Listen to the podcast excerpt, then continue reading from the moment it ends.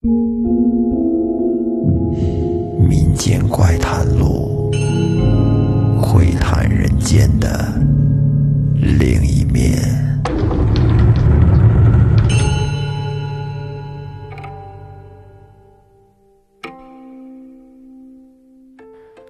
各位听众朋友，大家好，欢迎收听复古宇航员电台《民间怪谈录》，我是老岳。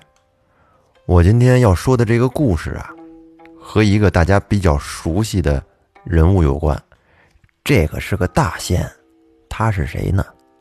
吕洞宾。如果要是说您没听说过吕洞宾，那您肯定知道八仙过海吧？这吕洞宾就是八仙里的其中之一。就在我以前看《八仙过海》那电视剧的时候，特别老的那一版。我觉得吕洞宾是里边颜值最高啊，一个大叔级的，特别有魅力的一个人。那八仙是哪八仙呢？铁拐李、汉钟离、曹国舅、吕洞宾、蓝采和、何仙姑、韩湘子，还有张国老。在这里边，可以说汉钟离是吕洞宾的师傅，因为是汉钟离度化的吕洞宾。就在吕洞宾成仙以后，汉钟离曾经跟他说，在这岳阳城里边，有一株古柳，就是年头很长的古树。这个古柳它有仙风道骨，你抽空啊得去渡它成仙。你可记好了这事儿，千万不能怠慢。就在这天，吕洞宾他闲的没事儿干。想着出去玩会儿吧，去哪儿逛逛？忽然，他就想起了师傅以前对他的嘱托，让他去度化那株古柳成仙。于是，他便溜溜达达的来到了岳阳的地界儿。这个岳阳就是湖南省岳阳市，把自己化作一个卖墨的先生，四处的去找这棵古柳。此时啊，正值。四月天气，四月份，我们现在录音的时候也是四月份，这会儿天气特别好，很舒服，春风拂面，不冷不热，绿肥红瘦，春意盎然。吕洞宾就在大街上信步闲游，边走边看，无意间呢，来到了岳阳楼下，他在楼下。侧着眼睛这么一瞧，哟，见旁边正好有一株古柳，长得是枝繁叶茂，嫩绿喜人。吕洞宾说：“贫道好生寻找，原来这棵孽树就在这儿啊！这真是踏破铁鞋无觅处，得来全不费工夫。”吕洞宾这正高兴呢，忽然就觉得这鼻子。一仰，哎，他闻到了一股香气，就是酒香，不知道从哪飘过来的一股酒香，真的是醇香无比呀。因为吕洞宾他爱喝酒，是个见酒没命的人，那他哪忍得住啊？于是他四下一张望，哦，这儿呢。只见这儿有一个酒楼，一面火红的酒幌子挂在酒楼的门口。酒幌就是酒旗，就是咱们现在饭馆的那个招牌。吕洞宾就跟那儿低头琢磨，心想：这柳树它毕竟是土木形骸，虽然有些道骨，却怎么可能马上成仙呢？我得给他找个伴儿，得些灵性，才可以慢慢的渡他。想到这儿。吕洞宾就疾步的走进了酒楼，找了一个面对湖的座位坐好了。这个酒楼呢，他是一个姓杨的老汉开的。这杨老汉见来客人了，赶紧上前打招呼。吕洞宾说：“老板，给我打五十文钱的酒，酒菜只管上来。”杨老汉一听。心想：这个穷道人，五十文小钱来这儿喝什么酒啊？这吃完了酒菜，到时候没钱支付，那我还不得亏本啊？”于是老汉便跟吕洞宾说：“先生，酒我给您拿来了，但是菜已经没有了。”吕洞宾是什么人呢？他是个神仙，他早就知道这老汉葫芦里卖的什么药，但是呢，也不跟他一般见识，就呵呵一笑，把老杨打发走了。就在这时，只见吕洞宾从怀里边摸出了一个蟠桃，哎，是拿桃就酒，边吃边喝。不一会儿，这酒劲儿上来了。有了八分醉意，然后他就把酒临风，在手中拿着这个蟠桃啊，跟蟠桃说话，说：“小桃，小桃，你本是王母娘娘那儿的仙种，今日看来你得下界一番了。这柳树它有仙风道骨。”但必须成精之后方可成人，成人之后方可成道。我将你抛于东墙之下，你与他俱成精怪，结为夫妇，然后我再渡你们两个。吕洞宾说完，就这么随手一抛，把这吃剩下的蟠桃就抛到了那东墙的下边。说的也怪，这桃刚一着地，还没怎么着呢，呼一下子，就变成了一株桃树。这树干呢，有碗口那么粗，花枝招展，风情万种。这会儿再看吕洞宾，早已经醉的都不行了，走路是东摇西摆的。他见这桃花开得这么好，心中很得意，这是我的杰作。然后不禁的哈哈狂笑起来，并且一边笑还一边拍手唱歌。我要穿越这片沙漠，找寻真的自我。他是一边嘴里哼着小曲儿，一边走出了酒楼。这光阴似箭，日月如梭。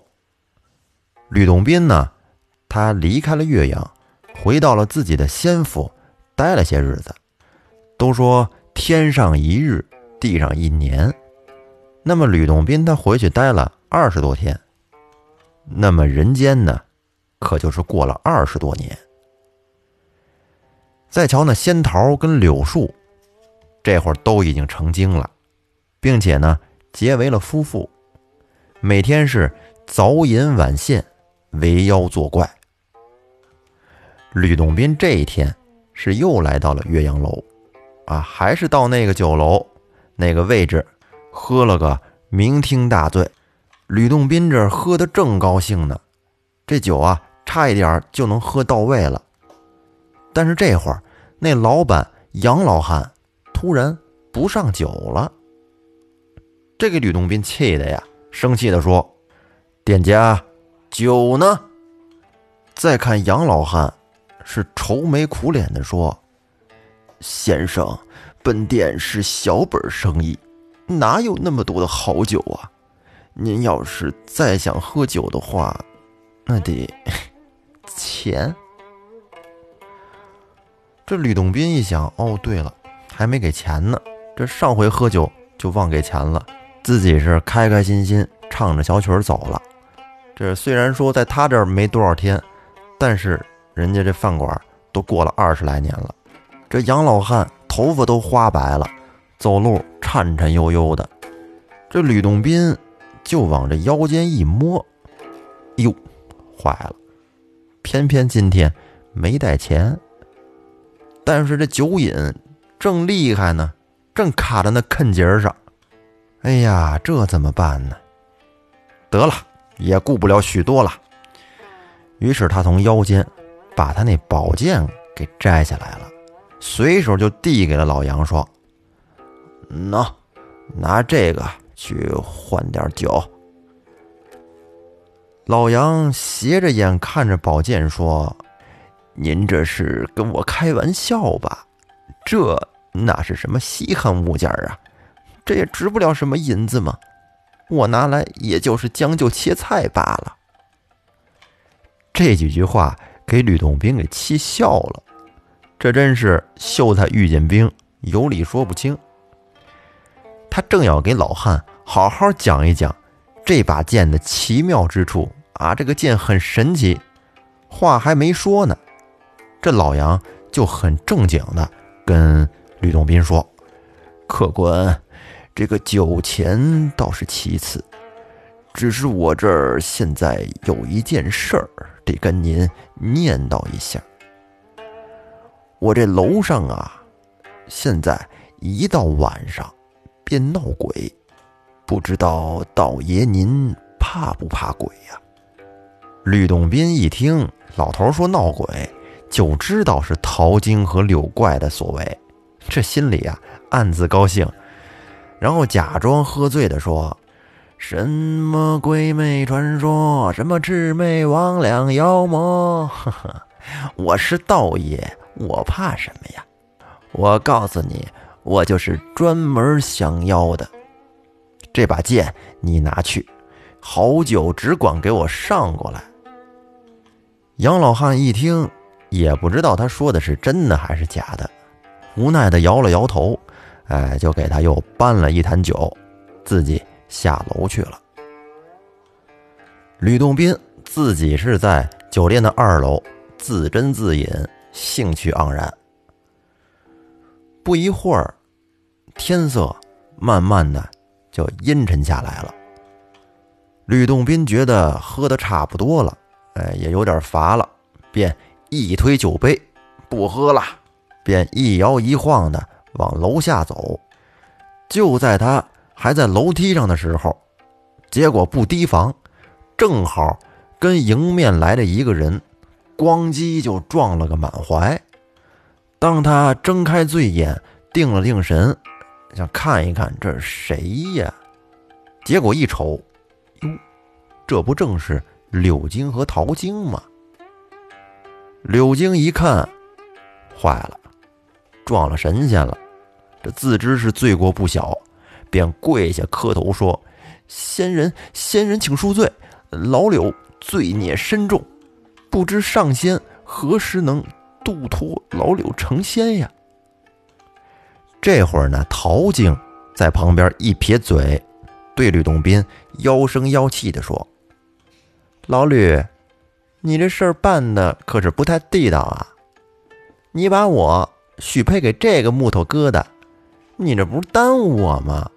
我求求您了，赶紧让我回仙宫吧，解脱孽缘。吕洞宾听完，微笑着摇头说：“柳京、桃京，你们听着，只有人可以成仙，哪听说过有着土木形骸成仙得道的？你们且再等几年，贫道自有安排。”说完，吕洞宾是头也不回。自己下楼去了。这柳京、桃京听吕洞宾说完，愣了一会儿，说：“仙人若不肯渡我，那该如何是好啊？”然后柳京皱着眉，跟桃晶说：“肯定是老杨那老东西，刚才在上仙跟前说了咱们的坏话。你看我不好好的教训教训他。”待会儿那老东西上来，咱俩齐心协力弄死他！这个老匹夫。陶晶点点头，对对，你说的对。不一会儿，这悲催的老杨跟一楼哼着小曲儿上楼来收拾碗筷。这刚一到二楼，柳晶便扑了上来，用双手掐住了老杨的脖子。老杨惊叫了一声，转头就往下跑。结果早被陶晶在下边挡住了去路。这两妖是一前一后的夹击老杨。老杨忽然急中生智，想起了吕洞宾刚才送他的那把宝剑，于是唰的一下从腰里边拽出了那把宝剑，冲着两个妖精连刺了几剑。可能一是老杨豁出去了，玩命了；二呢，可能是这宝剑确实不同寻常，这几剑竟然都命中了两个妖的要害。就听见噗噗几声，那两个妖怪应声倒地而灭。老杨是连呼是带喘呀，然后打火点灯观瞧，这一看，嘿，原来是一段桃枝和一段柳枝。老杨生气地说：“闹了半天，原来我这老闹鬼是你们两个捣的乱呢！你看我不出了这口恶气！”这老杨还挺狠，结果第二天，他就带人把这两棵树连根儿都给挖了。挖了以后，他用柳根做了个拴马桩，用桃树呢做了个桃符，挂在房里边辟妖。老杨心里就想：这牛鼻子老道留下的宝剑，果真是宝物啊！等下次他再来，我还真得好好谢谢他，免他一顿酒钱。后来这一晃，又是二十多年过去了。从吕洞宾那儿算，他等于又走了二十多天。而这陶晶和柳晶呢，这会儿也都已经投胎成人。柳晶是投胎到了老杨家，做了他的儿子。杨老汉死了以后，他接管了岳阳楼酒店，而陶晶呢，则投胎到老杨邻居家做女儿，并且跟柳晶两个人结成了夫妇。但是他俩这日子呀，过得却不多好，因为陶晶嫌柳晶这个人太木讷、蠢笨，连句像样的话都不会说。这陶晶懒得搭理他。所以一嫁过来，就不跟他说话，一句话都不说。人们还都以为柳晶娶了个哑巴呢。这一天，吕洞宾在他那洞府里边，跟着算啊，跟着掐手指头，算到这柳京的仙缘，这会儿差不多成了，我得再接着去一趟。于是他便匆匆忙忙的。又来到了岳阳，走进了岳阳楼的那个大酒楼。而这个时候，这柳京变化成人以后啊，他已经迷失了他的本性，忘了他之前的那些事儿，所以说也就根本不认识吕洞宾。吕洞宾来到酒楼的楼上坐下，柳晶嘚嘚的跑上来，问他说：“道爷，您要点什么？”这吕洞宾就端向柳晶。心想，嗯，这会儿差不多是度化他的时候了，便跟他说：“兄弟，咱俩二十年前可曾经认识呀？你现在怎么如此的痴迷呢？”柳京听完一愣，随即笑着说：“道爷，您别说笑了，您是不是吃醉了？小的今年可才刚二十岁。”二十年前，这酒店还是老父亲所开的，怎么能认识您道爷呢？您净跟我这闹。吕洞宾见他不明白，于是便扭头朝墙上望过去。哎，正好看见二十年前他送给杨老汉的那把宝剑。于是便说：“这曾经是我的宝剑，如今。”我要赎回去了。柳京听他这么说，急了：“胡说！这宝剑是一位道爷留给老父亲的，曾经斩杀过二妖。你这年纪轻轻的，怎么会是你的？你可别骗人！”两个人正跟着纠缠不清呢，说的面红耳赤。就在这会儿，陶晶打楼下上来了。一看见吕洞宾，他先是一愣，随即深深的朝吕洞宾施了个礼，说：“道爷，二十年如梦啊，怎么这么长时间也不来我们这吃酒啊？这么看来，这陶晶比柳晶的觉悟要高很多啊！陶晶可以记得以前的那些事儿。吕洞宾还没说话呢，柳晶就高兴地说：“哟，贤妻，原来你会说话呀！你这你坑得我好苦啊！这么多年，我这还以为你是哑巴呢。原来你跟这位道爷认识啊！等着啊，我去给你们上菜去。”不一会儿。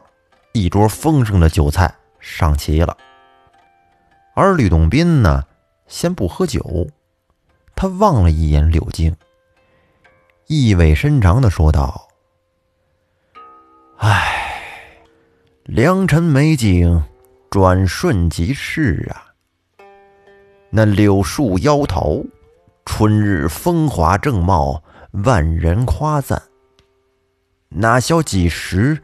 已是花自飘零，水自流。人生如白驹过隙，如若不思求道成仙，岂不惜哉？柳京听完了这番话，没听明白，说：“道爷，您可别说玩笑话了。我现在家有美妻，又不缺钱财。你瞧我们家这大饭店。”像求道出家受寂寞清苦，那只有傻子才干呢。我反正不去。吕洞宾听完是长叹一声，正跟那失望呢。陶晶说：“道长，小妾愿随道长出家。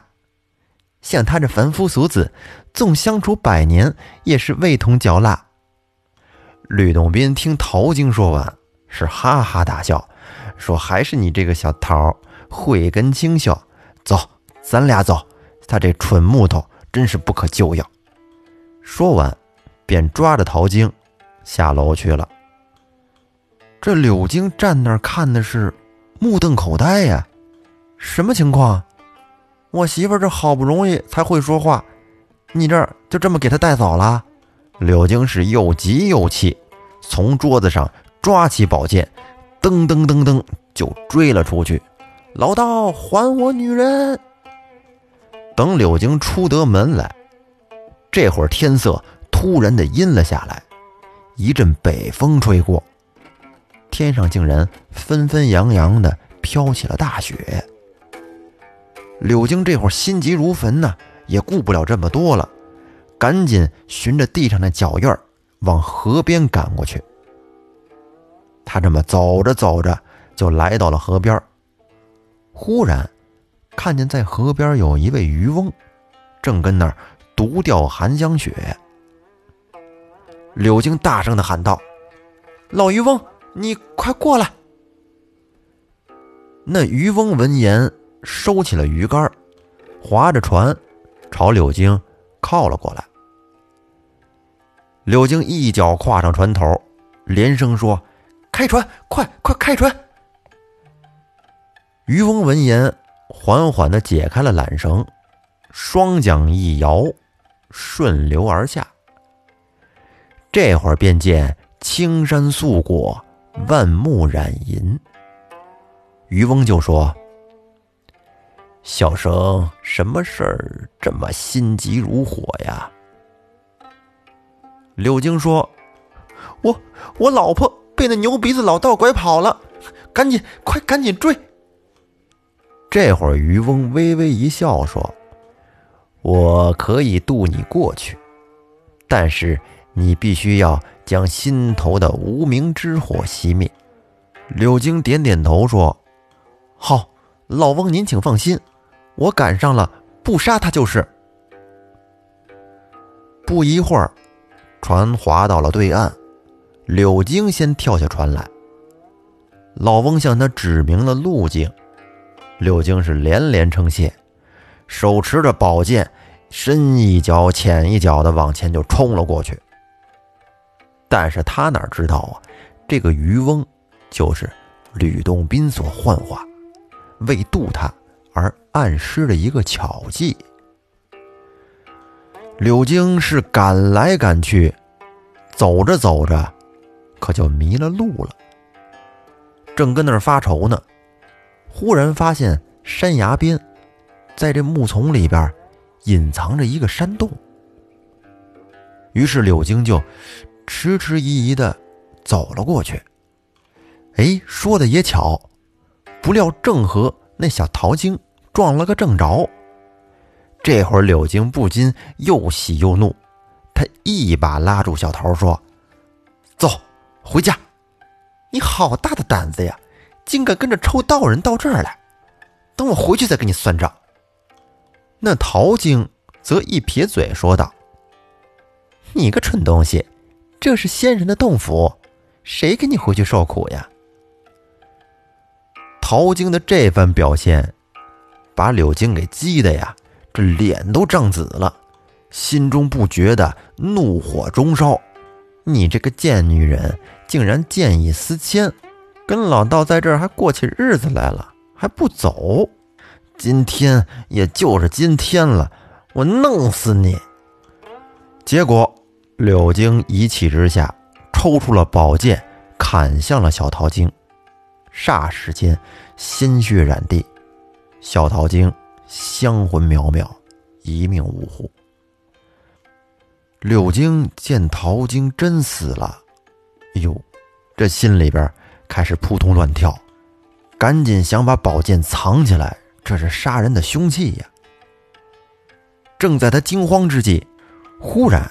几个公差不知道从什么地方窜了出来，一把就抓住了柳京，说：“好啊，你呀，青天白日的，胆敢在这儿平白无故的伤人性命，走，跟我们去衙门。”说完，便哐啷一声锁住了柳京，拽着就走。来到了公堂上，柳京在下边大喊：“冤枉啊，冤，实在是太冤了。”县官一拍惊堂木，喝道：“你冤什么呀？”柳京则狡辩道：“我没有杀人，是那道士杀的，我真是冤枉死了。”柳京正跟那儿大闹公堂呢，结果从门后面走出来一个人。这个人是谁呀？就是吕洞宾。只见他仙风道骨。摇摇摆摆的走到柳京面前，说道：“你说我杀人，那为什么你拿着宝剑呢？”柳京被他这句话问的是哑口无言，这眼珠滴溜一转，强词夺理说：“反正，反正就是你杀的，冤，我就是冤。”县官听他这么说，你这不胡搅蛮缠吗？啊，非常生气。喝道：“你个无赖东西，竟还敢在这儿胡言乱语，不肯招认！左右，把他给我推出去，斩斩斩！”